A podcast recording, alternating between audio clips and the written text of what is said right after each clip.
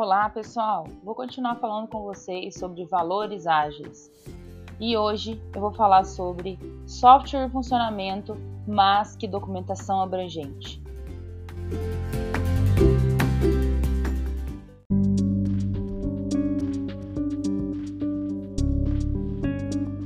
O que, que significa isso? Que o software em funcionamento ele é um indicador, né, é, que a equipe de fato construiu.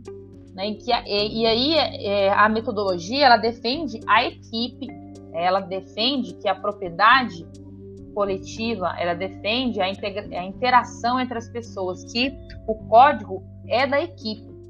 Então, a responsabilidade de tudo, se deu certo ou errado, é da equipe. E o software funcionando é um mérito da equipe. O software não funcionando ou com erros é mérito da equipe também, né? E aí, é, a, os clientes, eles ficam interessados em resultados. Eles querem o software funcionando, eles querem valor para o negócio. Então, o objetivo é entregar algo de valor para o cliente de forma ágil. Só que se não existir a interação, não vai acontecer isso.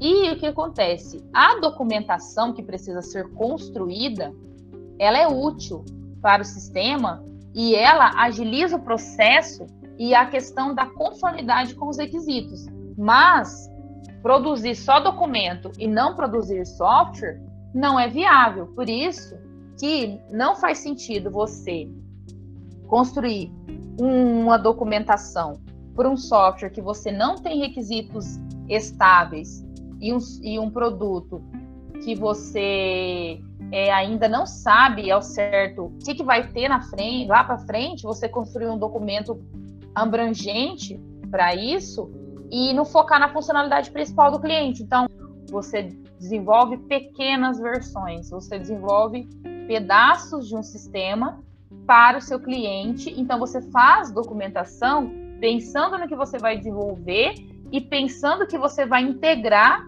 fazer uma integração futura naquela documentação.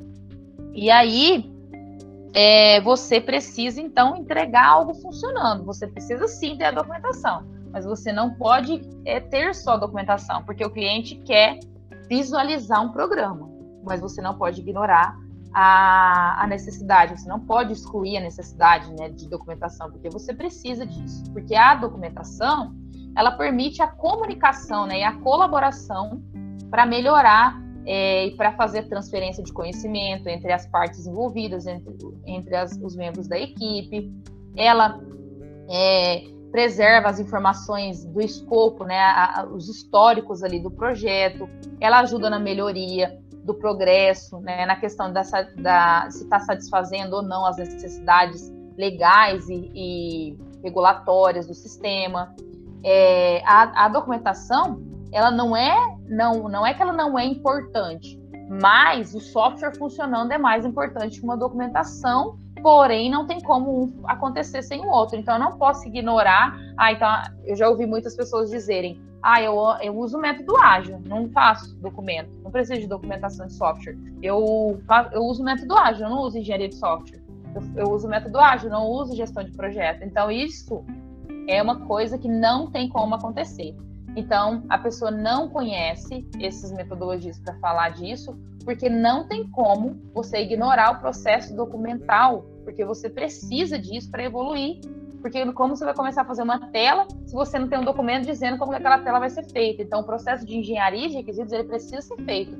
E aí, é, você precisa fazer para esse software funcionar, você precisa fazer a entrega, a entrega iterativa.